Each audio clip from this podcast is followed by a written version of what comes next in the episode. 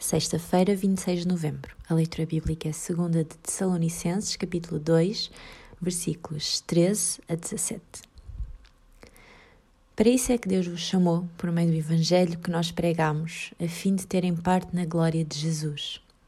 Portanto, irmãos, permaneçam firmes e guardem fielmente os ensinamentos da tradição que vos transmitimos, quer por palavra, quer por meio das nossas cartas. Nos tempos finais da Igreja aqui na Terra, somos exortados, tal como em Tessalónica, a ficar firmes segundo a pura doutrina que nos foi transmitida por fiéis servos de Deus, tal como Paulo. Aqui e ali vão surgindo falsos cristos, mas devemos manter a nossa confiança no único Deus vivo e verdadeiro. Ele é fiel e já derrotou o maligno, e nós, em Cristo, somos mais do que vencedores. Não se deixem levar por doutrinas ou teorias modernas que podem ser agradáveis ao ouvido, mas pouco têm de bíblico. Fiquem firmes na palavra de Deus. O profissional Pão do Céu é apresentado pela União Bíblica de Portugal.